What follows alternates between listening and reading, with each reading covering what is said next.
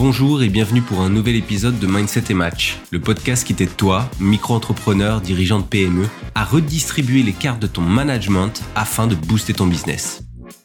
Pour ne rien manquer des nouveaux épisodes diffusés tous les mardis à 7h, je t'invite à me suivre, t'abonner dès maintenant en cliquant sur le bouton de follow et à télécharger l'épisode si tu souhaites pouvoir l'écouter à nouveau plus tard. Moi c'est Julien et aujourd'hui je vais parler de quatre contextes spécifiques auxquels il faut être attentif pour éviter de se retrouver bloqué dans la poursuite du management de son activité.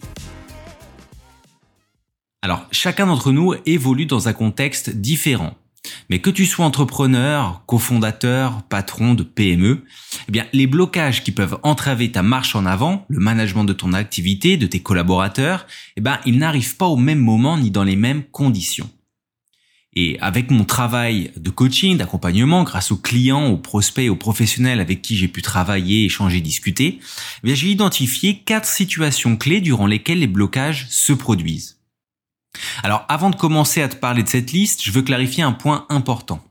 Moi, quand je parle de blocage, je parle de perte de confiance, de doute, de perte de sens dans ce que l'on fait. Je parle de doutes réels, de doutes liés à bah, quel est le futur pour moi, pour mon entreprise. Je parle pas de doute superficiel, hein, par exemple entre choisir la chemise blanche ou la chemise bleue pour rencontrer son client. Alors une chose est certaine, tout le monde, ou presque, passe par ce genre de phase. Et je pense que c'est bien de les connaître pour mieux les comprendre et potentiellement pouvoir les anticiper, voire les éviter dans certains cas. Alors la première situation, c'est une situation assez classique, c'est celle de l'avant-lancement de projet, l'avant-lancement de son entreprise c'est celui où des personnes qui veulent se lancer euh, n'y arrivent pas. Elles procrastinent, elles veulent tout sécuriser, tout contrôler pour pouvoir être alignées avec leur projet.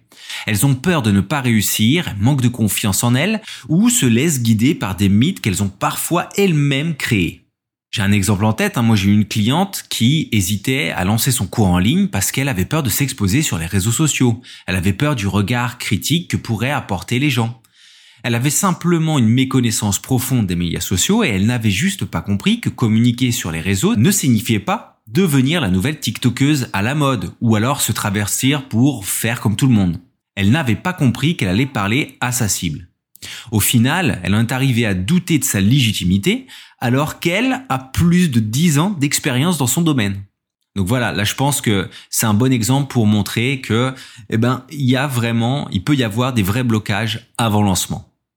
La situation numéro 2 que je vais évoquer, euh, c'est spécifique aux entrepreneurs solo. Il arrive toujours un moment, après qu'on ait lancé son projet, donc au début on est dans le feu de l'action, où eh ben, l'excitation du début laisse place au doute. Et ça, ça arrive généralement à court terme. Et c'est peut-être à cause justement d'un idéal qu'on s'était représenté, d'une mauvaise évaluation euh, de ce qu'allaient être les résultats à court voire moyen terme. Ici, c'est pas le projet qui est en cause, mais c'est sa mise en action pour atteindre les fameux milestones.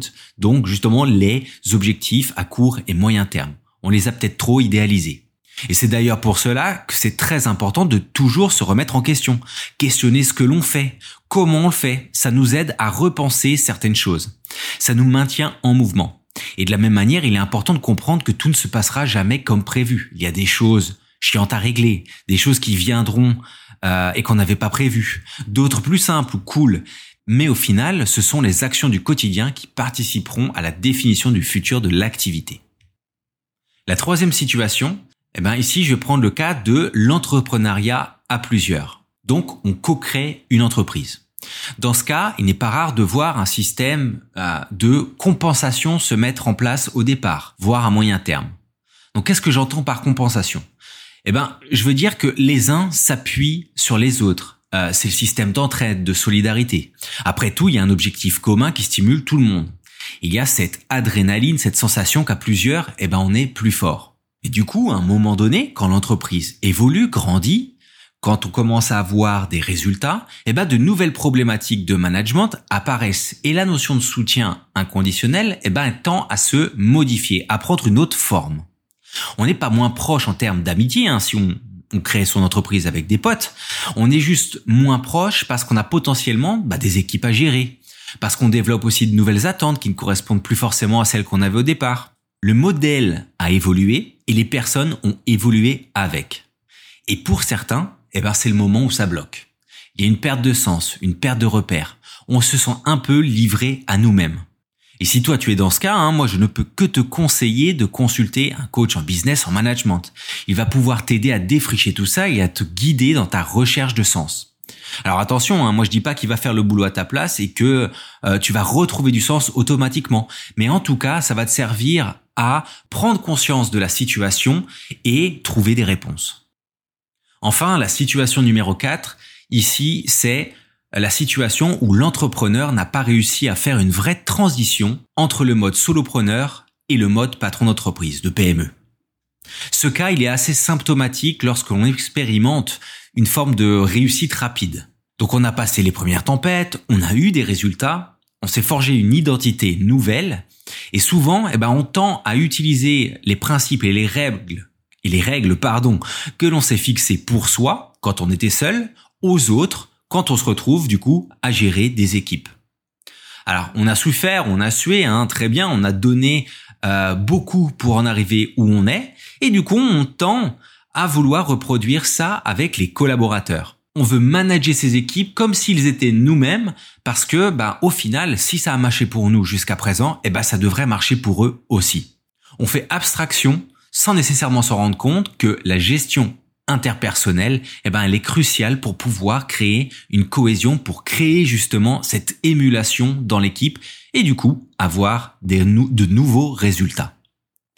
Et souvent, hein, ce type euh, de management, euh, ça se traduit après avec des conflits ouverts, éventuellement des démissions, et même une performance qui peut stagner, voire qui décline. Au final, on passe tous par des moments de doute. Celui qui ne doute jamais, il n'est pas humain. Mais ce n'est pas tant le doute qui pose problème, c'est la manière avec laquelle nous allons le gérer et qui va faire que l'on va passer au-delà et continuer à avancer. Et moi, je le répéterai jamais assez.